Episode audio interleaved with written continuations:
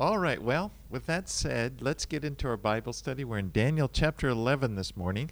はい、では、えー聖書の学びに入っていきたいと思います。今朝はダニエル書の11章になります。 And we're continuing where we left off last week. えー先週あの学んだところからの続きになっています。 Daniel is having a vision where a, a heavenly messenger, an angel, comes to him and describes events that are going to take place in the future. ダニエルがこの天からの使者がやってきて幻を見ます。そして、えーこの先将来に世の中に起こる出来事を、えー見ました。Now, most of these things that, he, that, that, that are shown in the vision took place in Daniel's future, but our past. でそのあの見せられた幻の中の出来事のほとんどはダニエルにとっては将来起こることでしたけれども今の私たちにとっては過去に起こったことになります。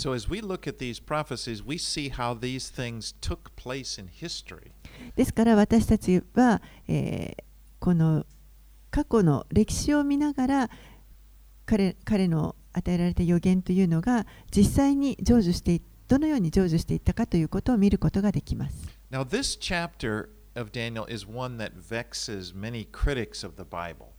でこの章は実は、えーまあ、聖書を批判しようとする人たちにとっても悩みの種の章になっています。People that don't believe the Bible was written is the Word of God.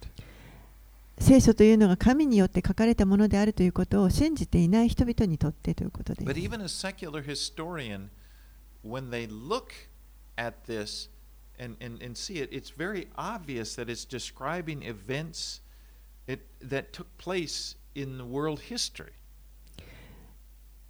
なぜならばこの一般の歴史家でさえですね、えーこのダニエルが見た予言というのが世の中で実際にいかにあのその通りに完璧に起こっていったかということをもう認めざるを得ません。So that if you took a history book and just put it side by side here with the book of Daniel, they would match up perfectly.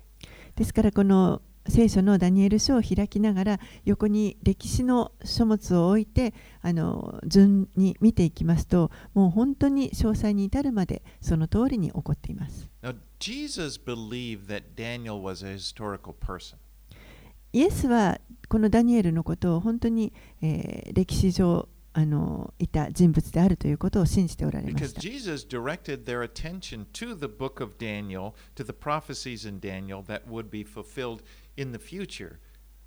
イエス様はご自分の弟子たちにダニエルのこの予言書をあのに注意を向けさせて、これらの予言が将来的に起こるということを語られました。Our future. Okay, not everything has been fulfilled yet. Still, the thing there are things in this prophecy that are yet to be fulfilled. この将来っていうのは私たちにとっても将来ですねまだ起こっていない出来事というのがこの予言の中にもいくつか残っていますのでそれがこの先起こることになります。 So uh, now, ver- chapters 12, 10 through 12 are kind of one unit. They're continually. So we're picking up where we left off in chapter 10. えーダニエル書の10章の20節21節が、えー今日のところとちょっとこうつながっていますので今日はこの20節のところから見ていきたいと思います。So let, just to make it more continue, to get to keep the continuity, let's go back to 1020, and we will read through, uh, yeah, through verse 21. はい、では、えーちょっとその続きになっている形になりますので10章の20節21節をお読みします。Mind, the, the. でこれはあのこの天使がダニエルに語っているところであるということを覚えながら聞いていてください。Okay. 10章の20節すると彼は言った。私がなぜあなたのところに来たか知っているか今、私はペルシャの君と戦うために帰っていく。私が去ると、見よ、ギリシャの君がやってくる。しかし、真理の書に記されていることをあなたに知らせよう。私と共に奮い立って彼らに立ち向かう者は、あなた方の君、ミカエルの他にはいない。So he's describing a battle that was taking place in the spiritual realm. 彼はここでこの霊的な世界の中で起こっている戦いについて語っています。And the prince of Persia and the prince of Greece our angels who are associated with those uh, areas or empires. このペルシャの君とかギリシャの君が出てきますけれども、これらは、えーそ,のえー、その地域に関,わ関係がある、えー、ということを表している。表しています。そして、この天使は続けてこのように言います。ダニエル書11章の1節2節私はその彼を強くし力づけるためにメディア人ダレイオスの元年に立ち上がった。今私はあなたに真理を告げる。見よ、なお3人の王がペルシャに起こり、第4の者は他の誰よりもはるかに富むものとなる。この者がその富によって強力になったとき、全世界をとりわけギリシャの国を奮い立たせる。Okay, uh, the, the time now in, in chapter 10, verse 1, it says that this is the third year of the king of, of Cyrus, the king of Persia. So at the moment he's talking, King, king Cyrus is king of Persia. えー10章の一節のところにペルシャの王キュロスの第3年にというふうにありますから、えーこの時にはまだ、えーペルシャのキュロス王が立っていました。So we know from history exactly that it's 535 BC.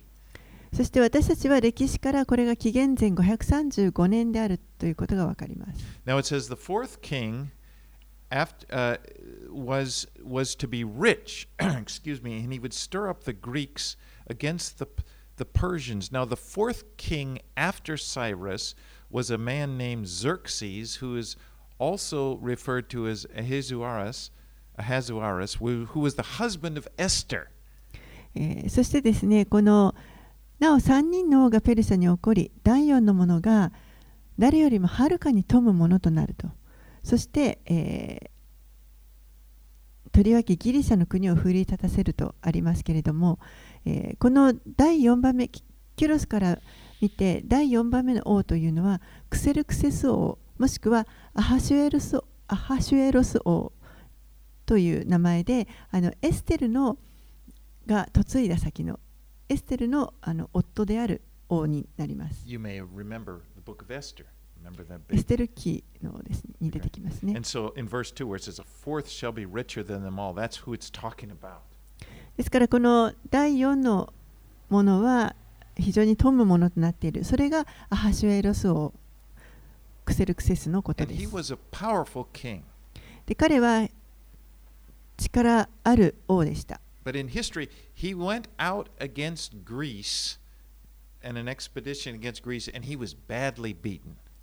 歴史によりますと、彼は、えー、ギリシャに遠征隊を送るわけですけれども、でもそこで徹底的に打ち負かされてしまいました。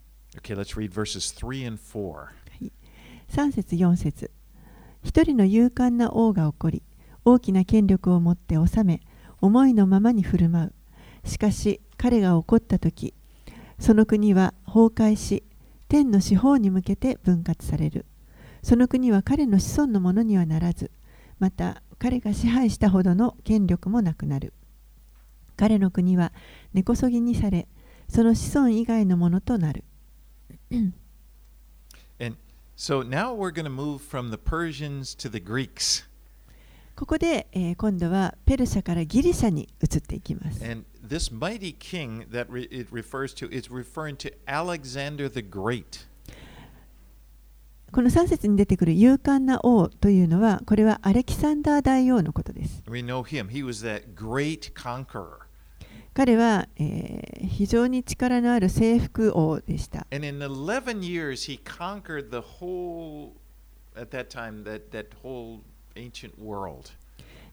十一11年にわたって彼はその当時の世界世界中と思われるところをありとあらゆるところを征服していきます。でも彼が亡くなったのは、まだ32歳という若さでした。And uh, he, you know, it says when he died, he was actually depressed because there was no, he, he felt like he had conquered everything there was to conquer.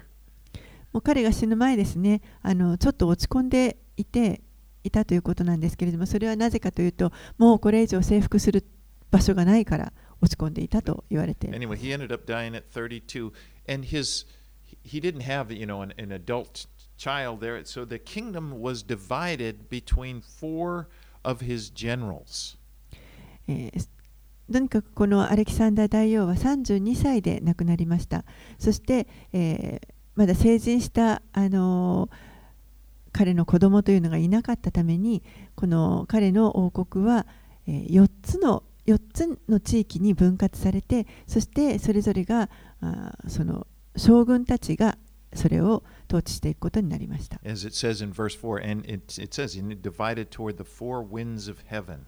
4節にも天の四法に向け四方に向けて分割されるとあります。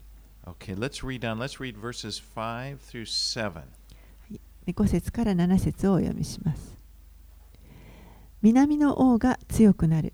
しかし、彼よりもその軍の長の一人が強くなり、彼の権力よりも大きな権力を持って治める。何年か経って彼らは同盟を結ぶ。和睦をするために、南の王の娘が北の王に嫁ぐが、彼女の勢力は保たれず、彼の勢力も続かない。彼女は自分を連れてきた者、自分を生んだ者、その頃自分を力づけの力づけた者と共に引き渡される。しかし、彼女の根から一つの目が父に代わって起こる。そして北の王の軍に立ち向かい、その砦に攻め入り、これと戦って勝つ。So now it, it gets a little more complicated. So remember, it's it- the Greek, Alexander's kingdom has been divided into four parts. だんだん複雑になってきますけれども、えーアレキサンダー大王が亡くなった後その彼の領地は4つに分割されまし Now た。Ptolemy, who was the king of the south, gave his daughter Berenice, Berenice to be married to Antiochus II, who was the king of the north. えーこの南の王プトレマイオス2世という人が、えー自分の娘のベルニケを、えー北の王であるアンティオコス2世に嫁がせました。Now, although it's divided into four parts, there are two parts of the kingdom that are talked about mostly. And the reason they're talked about, those are the, the, the strongest parts, but they're, they're right down there where Israel is. And the Bible is most concerned about Israel and what's happening around Israel. このアレキサンダー大王の後4つのあの地域に分割されるんですけれどもここではあのそのうちの2つの国がしかほとんど言及されていませんでそれはなぜかというと、まあ、その2つは特に力もあったということもありますけれどもその北と南の間にイスラエルという国がありましたそして聖書はやはりイスラエルを中心に書かれているのでこの北と南が出てきます so we have the king of the south, Ptolemy, and he, and he, uh, uh, he makes this alliance through marriage with the king of the north. ですのでこの南の王プトレマイオス2世は北の王アンティオコス2世に自分の娘を嫁がせることでその南と北で同盟を結ぼうとしたわけです。Now, Antiochus, who was the king of the north, he was already married, but you know he was a king, so he just put away his wife and he took Berenice as his wife, えー married her. アンティオコス2世はこの時すでにもう結婚していたんですけれどもその妻を、えーちょっと捨ててそしてベルニケとこのプテレマイオス2世の娘プベルニケと結婚しました。But his real wife didn't just go along with it. She poisoned both Berenice and Antiochus in order to get revenge. でも後にですねこのプトレマイオス2世のあごめんなさいアンティオコス2世の妻であった妻がですね、えーベルニケとアンティオコス2世を、まあ、あの復讐のために毒をも毒殺をします。And that's described in verse 6. でそれが6節に書かれています。After some years, they would make an alliance, and the daughter of the king of the south shall come to the king of the north to make an agreement. But she shall not retain the strength of her arm, and he and his arm shall not endure. 6節のところに何年か経って彼らは同盟を結ぶ和睦をするために南の王の娘が北の王に嫁ぐが彼女の勢力は保たれず彼の勢力も続かないとあります So then, in verse 7, it talks about a branch of her roots. That was Berenice's, Berenice's brother.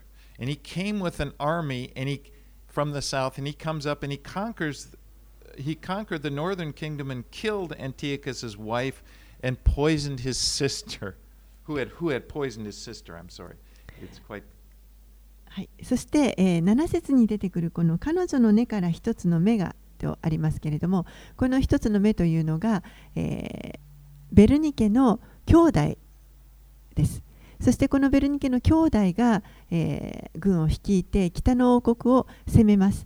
そして、えーこの自分の姉妹のベルニケを殺したアンテオコス2世の妻を殺害することができました。And he and he took back so she he comes from the and he and he, he uh,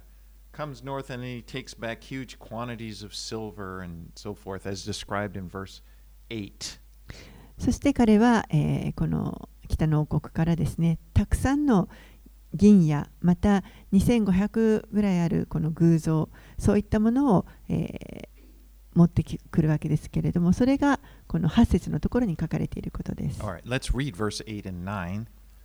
8節9節をお読みします。なお彼は彼らの神々を彼らがいた像や銀と金の尊い器とともにエジプトに捕らえ移す。彼は何年かの間北の王と関わりを持たない。しかし北の王は南の王の国に侵入し、そして自分の地に帰る。now earlier we talked about how alexander's kingdom had been divided into four parts and well i already mentioned that um, okay i don't need to say that again but uh, but again if you look at a map of this time you'll see that the, the border the northern kingdom and the southern kingdom the border was right around where jerusalem was about that area えーこのアレキサンダー大王の後に分けられた4つの国のうちのその2つですね北と南の国、えー地図で見ますとちょうどその北と南の境のところにエルサレムがありました And so, even though these kingdoms, these these were fighting each other, Israel was kind of affected by it. The people living there. ですからこの北と南がまあ戦って、あのーいる時に間にいるユダヤ人たちはその影響を当然受けます。 Now, the northern kingdoms. Uh, okay, where? So the northern kingdoms were their kings were Antiochus. There's Antiochus the first, the second, the third, and the southern kingdoms. The kingdoms were Ptolemy, who were the first, second, third, kind of like Windows software. You know, they they keep the same name in first, second, third. 北の王国の王というのは、えーアンティオコス1世、2世、3世と続いていきます。そして南の王国の王は、えープトレマイオス1世、2世、3世と続いていきます。えーまあ、ちょっと Windows のソフトウェアのようにですね、名前が変わらずにあの数字だけが変わっていくというような形です。Okay, let's read verses 10 through 13. では10節から13節をお読みしますしかしその息子たちは戦いを仕掛けおびただしい数の強力な大軍を集める進みに進んで押し流すように越えていきそうしてまた敵の背に戦いを仕掛ける。敵の砦に戦いを仕掛ける。南の王は大いに怒って戦いに出てきて彼とすなわち北の王と戦う。北の王はおびただしい大軍を起こすがその大軍は敵の手に渡される。その大軍を打ち破ると南の王の心は高ぶり数万人を倒す。しかし勝利を得ることはない。北の王が再び以前より大きなおびただしい大軍を起こして何年かの後大軍勢と大きな武器を持って攻めてくるからである All right, so after this, now the king of the north returns to the south. えーその後この北の王の、えー to 北 fight の王 against it. 北の王がこの南南に行ってまた戦います。Then there in verse 10 it says, The sons of the king of the north stir up strife. そして10節にありますけれども、このその息子たち、北の王の息子たちは、えー、また今度戦いを仕掛けます。And so down in the south, Ptolemy, now it's, it's all the way down to Ptolemy the fourth. He gets angry, he raises a, he raises a huge army, and he comes against Antiochus, and he's, it's, it's already down to Antiochus the third, okay? And then, so they're fighting it out, and he kills thousands of people, as is described in verse 12. えー、そしてこの南の王プトレマイオスこの時はプトレマイオス4世になりますけれども4世が、えー、非常に怒ってですねそして、えー、今度は大軍を引き連れてこの北に立ち向かいますでこの時はあ北の王は、えー、アンティオコス3世でしたけれども、えー、そこに向かっていきますけれどもここで、えー、彼は数万人を殺したというふうに書かれています。それがあの12節のところに。And now, as we read in verse 13, Antiochus, okay, remember he's the king of the north. He, uh, he's, he, uh, he takes 14 years, he raises a big army. そしてそれに対して今度は13節にありますけれども、北の王が今度は、えー、14年かかってですね、おびただしい大軍を起こしました。And so, in the meantime, while he's doing that, the king of the south, Ptolemy IV, he dies. Okay, so so he the, the king of the north, Antiochus, he's raising, he's he's he's uh, raising up a big army, and then in the course of time, Ptolemy dies, and his son is just five years old. でその間にですね、えー、この北の王が、まあ、大軍を集めている間に南の王であるプトレマイオス4世が亡くなってしまいます。そして、えー、彼が亡くなって彼の息子がまだ5歳だったんですけれどもプトレマイオス5世が、まあ、あの王になります just out of 幼稚園 and he's declared king もうまだ幼稚園ぐらいのこの5歳という年齢で王となりました。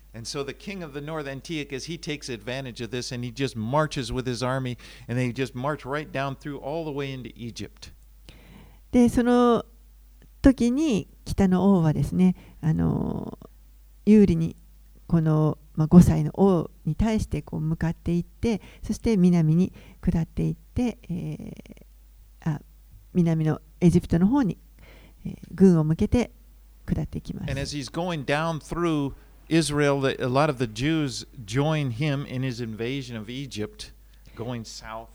そして北からこう南に行くときにイスラエルを通っていきますからイスラエルのユダヤの民たちもそれに乗じて、えー、一緒に南にこう攻めていきました。Remember, Israel, they're kind of stuck in the middle.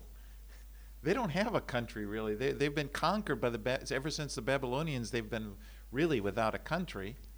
えー、このイスラエルはまだこの時は国になっていません。もうバビロンでに滅ぼされた後ですねあのいろんな人があいろんな国が統治している状態でそのもう真っ只中に彼らは置かれている状態です。So kind of like, well, so、with, they, they, they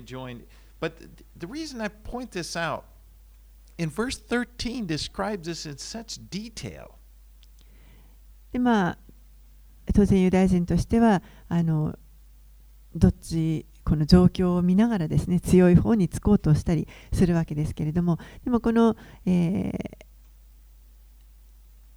これだけの詳細が本当にこのあのダニエルの予言の中に書かれているということがすごいことだなと思います。13 For the king of the north, that would be Antiochus, shall again raise a multitude greater than the first, and after some years he will come with a great army and abundant supplies.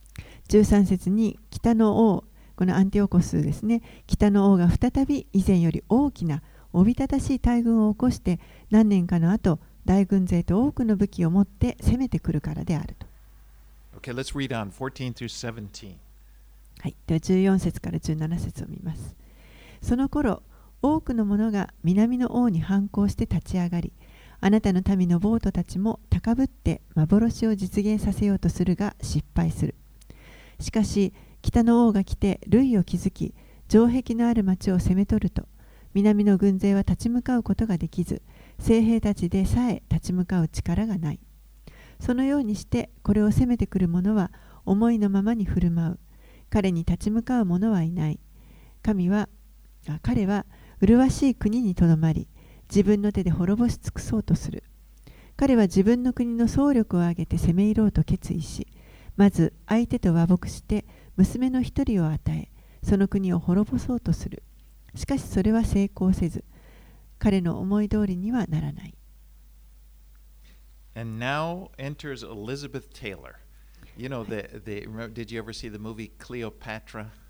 はい、ではここからちょっとこうエリザベス・テイラーが登場するわけですけれども皆さん「クレオパトラ」という映画をご覧になったことあるでしょうか？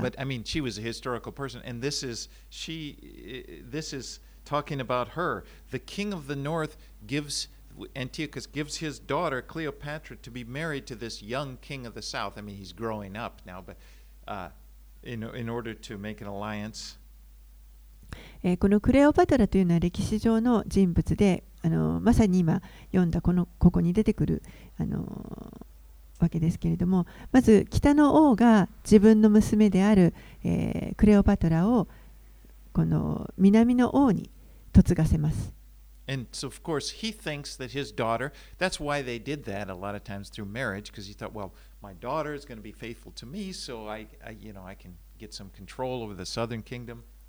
もちろんあのいわゆる政略結婚ですので、えー自分の娘を南に嫁がせれば、えー娘は自分に従ってくれるだろうからある程度自分はこの南の国の支配をすることができるというふうに考えていたわけです。But it, it wasn't to be. Cleopatra was not faithful to her dad. けれども実際はそうはなりませんでした。クレオパトラは父に対して忠実にでは Instead, she, not si- good. she, she sided with her husband, むしろ夫の側に.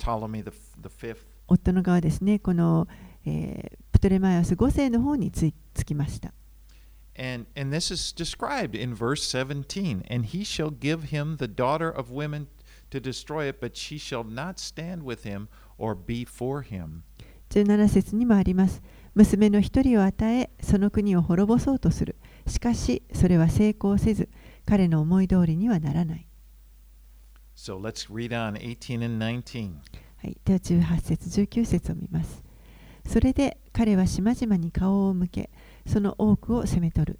しかし、ある指揮官が彼に侮辱をやめさせるばかりか、かえってその侮辱を彼の上に返す。彼は自分の国の砦に引き返すが、つまずき倒れていなくなる。彼に代わって一人の人、あ、ごめんなさい、19節までです。Okay. So Antiochus, he's now, he, this Antiochus is called Antiochus the Great, the king of the north. He then now gives his attention, he's got it toward the coastal areas. えー今度はこのそこでこの北のアンティオコスアンティオコス大王と呼ばれていましたけれども彼は、えー次に今度は沿岸地域の方に目を向けました。そして島々を、いくつかの島々を、えー、捉えようと占領しようとしました。でもその時にそ、そういうことをしようとしている時に、まあ、彼はローマ軍とぶつかります。His, his, uh, son, Seleucus, uh, takes over. でも3年後にこのアンティオコス大王は殺されてしまいそしてその息子セレウコスが、えー王となります And he has to raise a lot of money because now the Romans are requiring them to pay tri- tribute to them. And so he raised taxes, and the people didn't like it, so they poisoned him, and he dies. で、えーこのセレウコスはこの時ローマからもうあの年貢の取り立てが非常に厳しくなっていましたので、えー税を税金を課してそしてなんとかお金を集めようとしました。それによって、まあ、結局彼はあの毒を盛られて殺されてしまいます。And let's read about that in verse 20. はい、そして20節。彼に代わって一人の人が起こる彼は国の栄光のために税を取り立てる者を生き巡らすが数日のうちに怒りにも戦いにもよらずに滅ぼされる So it's, it's just, I know it's not that easy, but if you look at it, and, and again look at what happened in history and you see it written there? Remember, these are prophecies.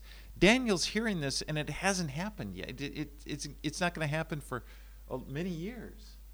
えーちょっともうあのー難しくなってしまっていますけれどもでもこれはあのー覚えてくおいてください。あの、まあ、歴史のように今学んでますけれどもダニエルに与えられた幻です。そしてすダニエルの時代にはまだ起こらないもっと彼よりも先の将来に起こることを今彼は幻として与えられて、え So ー書い it, ているものです。it's kind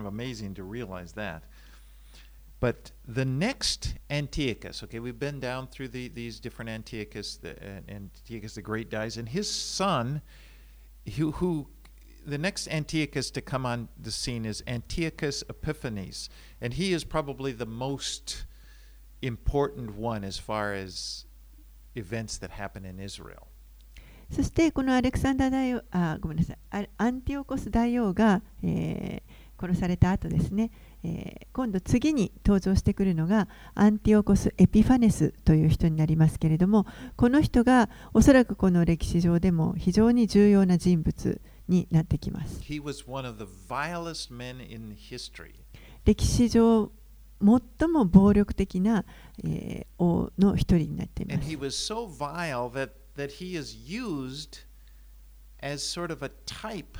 of Antichrist, this leader, this evil leader that is going to come in the end times. そして彼は非常に卑劣な人人物で、えーやがて終わりの時代に来ると言われているこの反キリストの型となる人であると言われています。And uh, so now we're going to read about him in verses 21 through 24.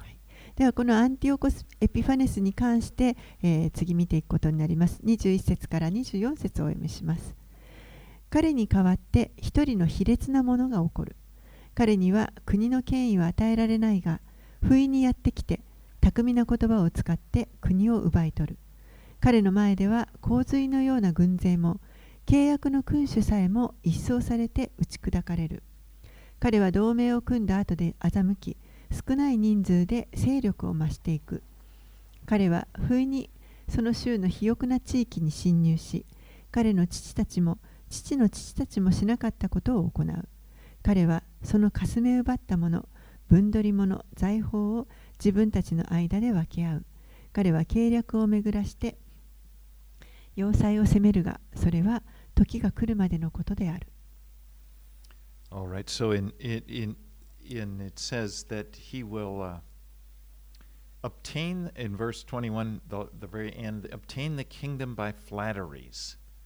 21節のところにありますけれども後半にありますけれども巧みな言葉を使って国を奪い取るとあります This was Antiochus, his character. He was a schemer. アンティオコス・エピファネスこの人は、えーある意味で作詞です He, he obtained his power by pitting one person against the other. 人々がお互いに意見を対立させて、あの、この対立関係というものを作ります。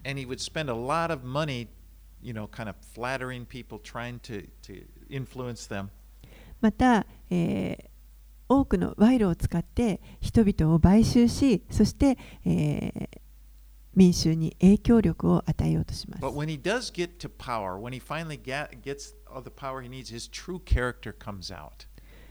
でもだんだんそうやって自分の権力が確立されるとそこで彼の真の人格が出てきます。And, uh, and it talks about in verse uh, uh, 22 the prince of the covenant. This is the Jewish high priest Onias. えー22節のところに出てきたこの契約の君主とありますけれどもこれは、えーユダヤ人の大祭司オニアス3世を表していま And, す。the, and Antiochus kills him. アンティオコス・エピファネスがこのオニアス3世を殺しました。Now, of course, the prince of the covenant, the covenant means the Old Testament covenant. The priest was in charge of administering the covenant. That's why he's called the prince of the covenant.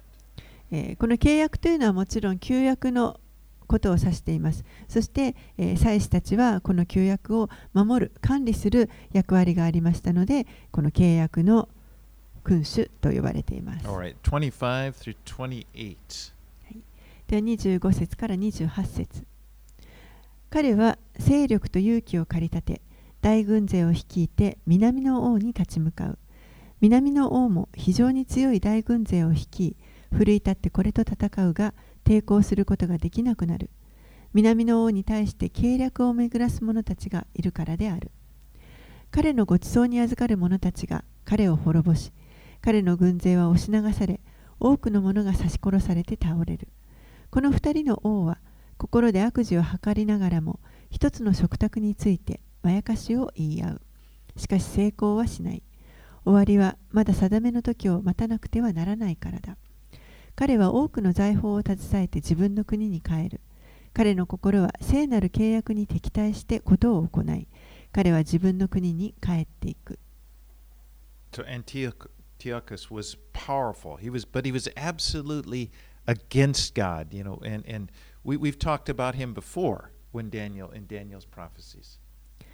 アンティオコスは、非常に力を持ってきました。そして、明らかにこの神に対して、また神のに関するも,のに関して逆らっています。So、29節から31節定めの時に彼は再び南へ攻めていくが、この2度目は初めの時のようではない。キティムの船が彼に立ち向かってくるので彼は落胆して引き返し聖なる契約に切り立ってことを行う。彼は帰っていってその聖なる契約を捨てた者たちに心を向けるようになる。彼の軍隊は立ち上がり砦である聖女を犯しジョークの捧げ物を取り払い荒らす忌まわしいものを据える。sh- in verse 30, when it talks about the ships of Kittim, this was refers to the Roman navy. えー30節にあるこのキティムの船というのはこれはローマの海軍の船になります So Antiochus was down trying to capture Egypt. He's down. Uh, he he he was uh, he had Alexandria that on the northern coast, the the city under siege, and uh, when but then the Roman navy shows up. アンティオコスがですねこの南を攻めてそして、えーアレキサンドリアの町をあの包囲した時に、えー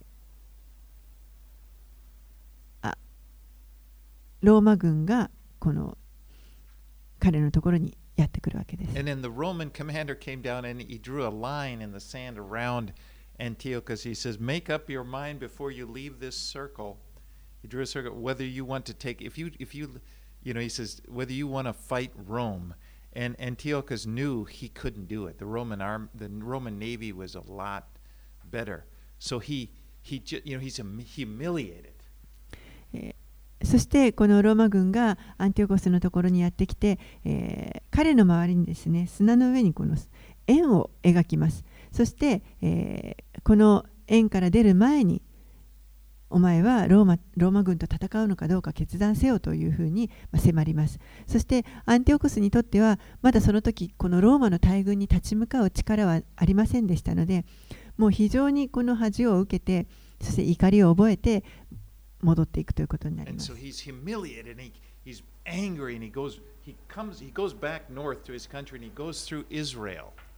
でその怒りを持ちながら、まあ、北に帰っていくわけですけれどもその時にイスラエルを通っていきます。And he and he went and he slaughtered Jews, tens of thousands of, of Jews. そしてその途中でもう何万人というユダヤ人を殺しました。And this is when he went into the temple because he he was you know the, he had just been humiliated down in Egypt. Now the, the high priest is trying to tell him you can't be you can't come in here in the temple. He just got mad and he he uh, he's this is when he sacrificed a pig on the altar in front of the temple. そしてこのアンティオコスは、まあ、南でこのローマ軍から恥ずかしみを受けてもう怒りに燃えて、えー戻っていく途中でこのイスラエルで、えーまたあの神殿の中に入ることができないと言われてもう本当に怒りに覚えてその、えーそこを攻めそして、えー神殿の至聖所の中に、えーこのゼウスの祭壇を築きます。Yeah, so so he goes in and and again the, he he's he's angry. They're tr- what are they you know, who are these guys, you know, telling, you know, resisting me? So he takes over the temple, puts the altar of Zeus on there, sacrifices the pig, makes the people eat pig, which of course is against their law. もう彼は非常に怒っていますので、この神殿を取り押さえて、そして、えーそこにゼウスのあの祭壇を築き、また豚を生贄として捧げます。えーこれはあの豚を生贄とささして捧げ、そしてその豚の血で、えーこの神殿の壁を汚すということをしました。So if they didn't eat the pig, they would die. And then he took the pig's blood and he smeared it all over the walls of the of the temple. ユダヤ人たちは豚を食べませんから、えーもう無理やり食べさせようとしたり、またその血で、えーこの神殿を汚します。Throughout history, there have been many world leader or, or there have been many people who've hated the Jews. 歴史を通してずっとこのユダヤ人に対する憎しみというのは常にどこかで起こっていました。Of course, we remember just in the last century there was Hitler, もちろんこの前世紀にも私たちはもうヒットラーというあのそういう大迫害があったことも記憶に新しいわけですけれども Nero, Roman Nero, he, he and many others. ローマ皇帝ネロもそうですしもう本当に多くの者たちがユダヤ人に対して憎しみをぶつけていま At す the。heart, at the root of this hatred for the Jews, it's always a demonic force. でもこのユダヤ人に対する迫害のその根にあるもの根底にあるものこれは悪魔的な霊です。I mean, if you ever see, even some, I've, you could see it on TV or but maybe you met people, I've met people like this who have this hatred for the Jews and they just start, you know, and it's like irrational. えーまあいろいろテレビでも見ることもあるでしょうしまた実際にそのユダヤ人を憎んでいる人たちを見たこともありますけれども本当に彼らのそのユダヤ人に対する憎しみというのはもう分別がないものだと思います。why would they care? But they do. They're, they're just so worked up about. I've seen people just get in angry when talking about あんな.あんな小さな国のことなのにもう本当に人々はこのいざイスラエルとなるとユダヤ人となるともうほんあの非常にこの怒りを覚えて憎しみを表す人たちがいます。これは悪魔的なもので It, す。it, pushing. その背後に悪魔的な力が働いているということです。Now, when Antiochus did this, Antiochus here that it's talking about who, uh, when he went into the temple and he put this altar of Zeus, that is like a foreshadowing. That because there's going to be a man, Antichrist, who comes on the scene who's going to be f- even worse. このアンティオコス・エピファネスが、えー神殿の中に死聖所の中に、まあ、ゼウスのあの像を置くわけですけれどもこれは実は将来の反キリストの方となっています。 Because Antiochus put Zeus, at least he, he saw the god Zeus he puts up there in, in the temple. Uh, but Antichrist is himself going to go in the temple and say, Worship me, I am God. アンティオコスは、えーこのゼウスの像を、まあ、その神殿の中に建てましたけれども反キリストは将来やってくる反キリストは自分自身をこの死聖所に入って自分自身を神として崇めさせようとしします。Now, this when this is called the abomination of desolation, and Jesus referred to it in Matthew chapter 24, 15. この反キリストのことをイエスはマタイの福音書24章15節のところで荒らす忌まわしいものというふうに読んでいます。Now, Jesus is referring back to Daniel, but he's also talking about something in the future. イエスはその時にあのこのダニエルの予言のことを語るわけですけれどもでもその中に、えー予言の中にもさらにこのイエスの時代にもまだ起こっていない将来起こることの予言もあ,のありました。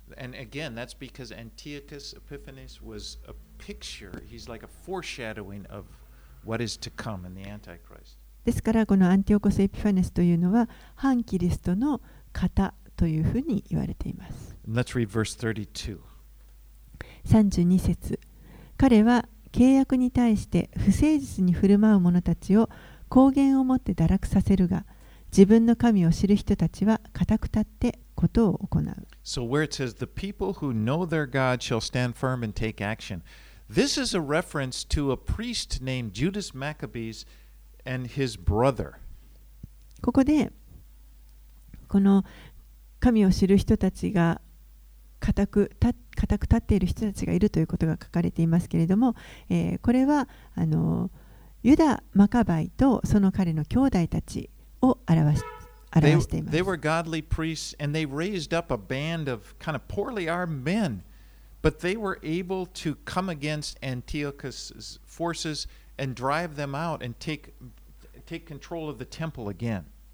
彼らは、えー神に熱心なあの敬虔な祭司たちでした。そして、えーもう本当にあの貧しいあのほんの少しの軍備しかありませんでしたけれどもそれで、えーアンティオコスの、えー軍に立ち向かっていってそして彼らをエルサレムから追い出して神殿から追い出すことにができました。And they purified the temple and they were able to re- purify it and start the sacrifices again.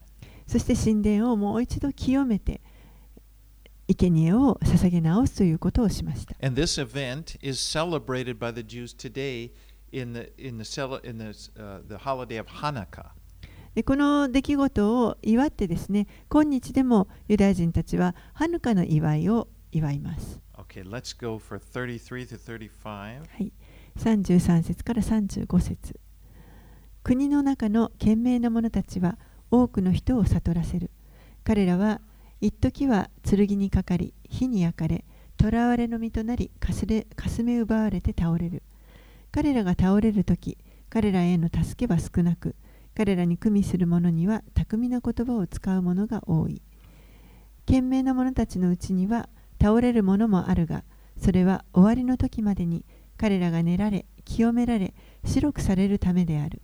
それは定めの時がまだ来ないからである So after this at this point in the prophecy, it kind of jumps ahead to the time of the end of course when it's talking about antichrist whom Antioch, Antiochus is a type of. ここからですね、えー実はこの終わりの時代にちょっとこの予言が飛んでいますそして、えー反キリストこのアンティオコス・エピファネスが型と呼ばれているその反キリストについて書かれている。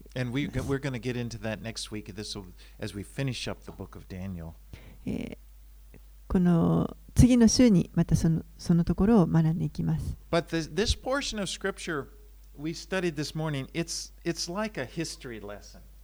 この今朝学んだ箇所というのは、これはあのちょっと歴史の。あの授業みたいなものでした。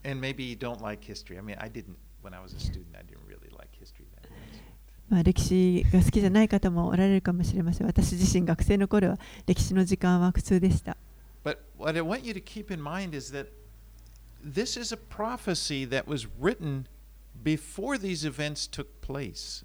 でも覚えておいていただきたいのが、これは予言であって、これらのことが一つもまだ起こる前に与えられた幻であるということです。Wonder, in そしてなぜ神は聖書の中にこのようなことをあの含まれたのでしょうか？Just... 神はこのご自分のために、まあ、ギリシャの歴史に強くなってほしいと思われたのでしょうか？I think it's here because there are real spiritual lessons that we can learn. ここにこの聖書の中にこのようなことが書かれてあるのはここから私たちは霊的な、え、ことを学ぶことができるからです。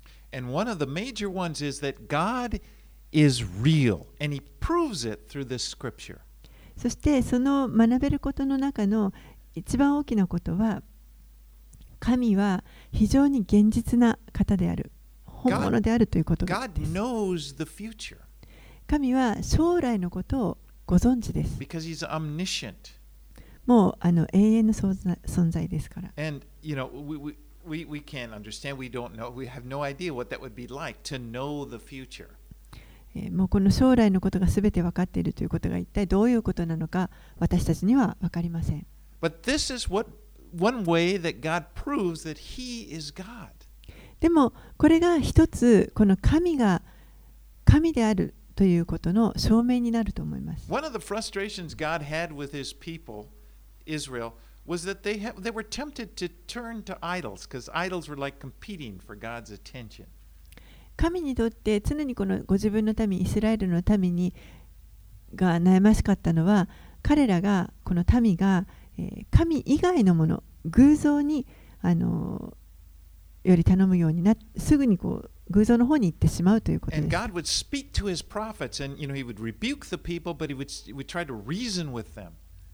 預言者を通し預言者たちを通して彼らを、えー、戒めそして、えー、なぜいけないのかということを、まあ、理由を説明します。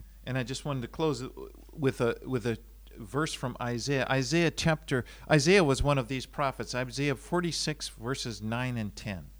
イザヤ書の46章、イザヤというのも、まあ、この預言者の一人ですけれども、イザヤ書の46章9節10節をお読みします。 And it's I'll read it in English. It says, "Remember the former things of old, for I am God, and there is no other. I am God, and there is none like me, Declaring the end from the beginning and from ancient times things not yet done, saying, My counsel shall stand, and I will accomplish all my purposes." イザヤ書の46章9節10節遠い大昔のことを思い出せ。私が神である。他にはいない。私のような神はいない。私は後のことを初めから告げ、まだなされていないことを昔から告げ、私の計画は成就し、私の望むことをすべて成し遂げるという。There is no other God. 他に神は、神のような方はいません。No other person, no other God has ever been able to do what we have seen this morning to predict in precise detail what will happen in the future. この朝私たちが見てきたようにこの詳細に将来起こることを予言できるような神々だとか人間というのはいません。I mean, every now and then I hear of somebody, you know, did you ever hear of this? Some somebody it's supposed to be a prophecy and it's just some very vague thing that they try to predict the future, some other Nostradamus or these guys. It's just silly.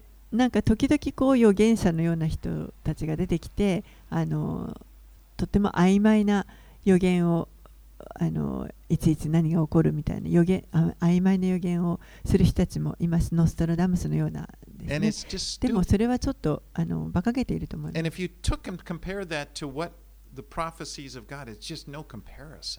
もう聖書のこの予言と比べたらもう比較にもなりません。These, again, these prophecies that are in the Bible here and we've been studying, they're undeniable proof that God is real and the Bible is real. このこれらの予言というのはもう本当に神がまさに本物でありこの聖書が本物であるということをもう否定することができない本当にあの証拠となっています。And as a Christian, you don't need to feel ever feel insecure, like, well, maybe I've chosen to believe something that's not true. ですからクリスチャンとして私たちはああもしかしたら間違ったものを信じているんじゃないかというふうに不安になる必要はありません。God's word proves in itself that it's true. 神の言葉はそれ自身がそれが確かなものであるということを証明しています。This is just one place. I could go on and on where you see prophecies in the Bible and you see them fulfilled. 今朝読んだところもこれもただそのうちの一つに過ぎません。あのたくさんそういったこの予言に対して実際にそれが起こった出来事というのはたくさんあります。There is no other God. もう本当に他に他にはいません。God has proven that He is the one that is God and He is the one that deserves our worship. 神ご自身がご自身のことを証ししておられます。そして私たちが礼拝するにべき、礼拝するにふさわしいお方であるということを証ししておられます。Let's pray. お祈りします。Heavenly Father, that's what we do. We worship you. We declare that you are God. There is no other. お父さん、私たちはあなたを礼拝します。あなたは誠の神であられ、他にはいません。And help us, Lord, to live for you with, with courage. どうか私たちが本当に勇気を持ってあなたに従うことができるように助けてください。We know that there's evil in this world, but, but you are so much more powerful. You have triumphed over evil. この世に悪がはびこっていますけれども、でもあなたははるかに強い勝利、もうすでに勝利されて、悪に勝利されているお方です we。are so thankful to be able to be your children, あなたの子供とされたことを本当に感謝します。to rest upon your promises, あなたの約束に私たちは安息することができます。trust in you. そしてあなたを信頼します。We, we pray these things in Jesus' name. これらのことをイエス様のお名前を通してお祈りします。アーメン